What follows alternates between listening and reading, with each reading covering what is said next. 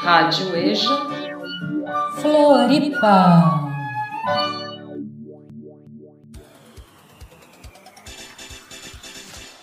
Esse programa tem o oferecimento de Chegou na sua região bolinhos do Ney, feitos com carinho para você. Produto caseiro com ingredientes de qualidade, nos mais diversos sabores: chocolate, cenoura, milho verde, formigueiro, além da cuca tradicional ou com goiabada. Para mais informações, siga no Instagram, arroba Bolinhos do Ney. Quarto do despejo, dia 8 de junho.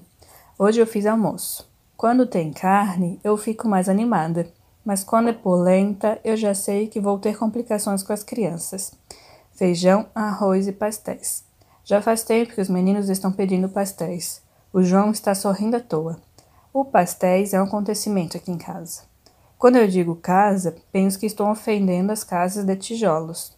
Hoje os favelados estão apreciando os briguentos. São dois irmãos, o Vicente e o João Coque. Lá em frente ao mercadinho estão brigando dois baianos, e são irmãos.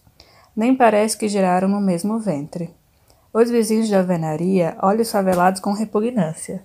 Percebo seus olhares de ódio porque eles não querem a favela aqui, que a favela deturpou o bairro, que tem nojo da pobreza. Esquecem eles que na morte todos ficam pobres. O que eu sei é que a praga dos favelados pega. Quando nós mudamos para a favela, nós íamos pedir água nos vizinhos de alvenaria. Quem nos dava água era Dona Ida Cardoso. Três vezes ela nos deu água. Ela nos disse que nos dava água só nos dias úteis. Aos domingos ela queria dormir até mais tarde. Mas o favelado não é burro, mas foi vacinado com sangue de burro. Um dia foram buscar água e não encontraram a torneira do jardim, onde os favelados pegavam água. Formou-se uma fila na porta da Dona Ida e todos chamavam eu queria água para fazer a mamadeira. Meu Deus, como é que nós vamos fazer sem água? Nós íamos noutras casas, batíamos na porta. Ninguém respondia. Não aparecia ninguém para nos atender, para não ouvir isso. A senhora pode nos dar um pouco de água?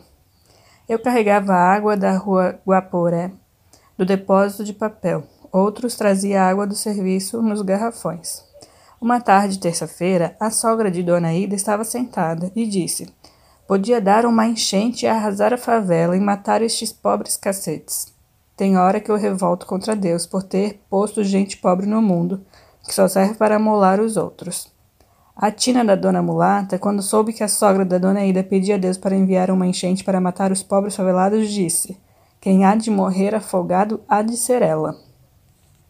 Na enchente de 49, morreu Pedro Cardoso, filho de dona Ida. Quando eu soube que o Pedrinho havia morrido afogado, pensei na decepção que teve a sua avó, que pedia água, água, bastante água para matar os favelados. E veio a água e matou-lhe o neto. É para ela compreender que Deus é sóbrio, é o advogado dos humildes. Os pobres são criaturas de Deus, e o dinheiro é um metal criado e valorizado pelo homem. Se Deus avisasse a dona Aida que ela, por não nos dar água, ia perder o seu filho para sempre, creio que ela estaria nos dando água até hoje. O Pedro pagou em holocausto o orgulho da sua avó e a maldade da sua mãe. É assim que Deus repreende.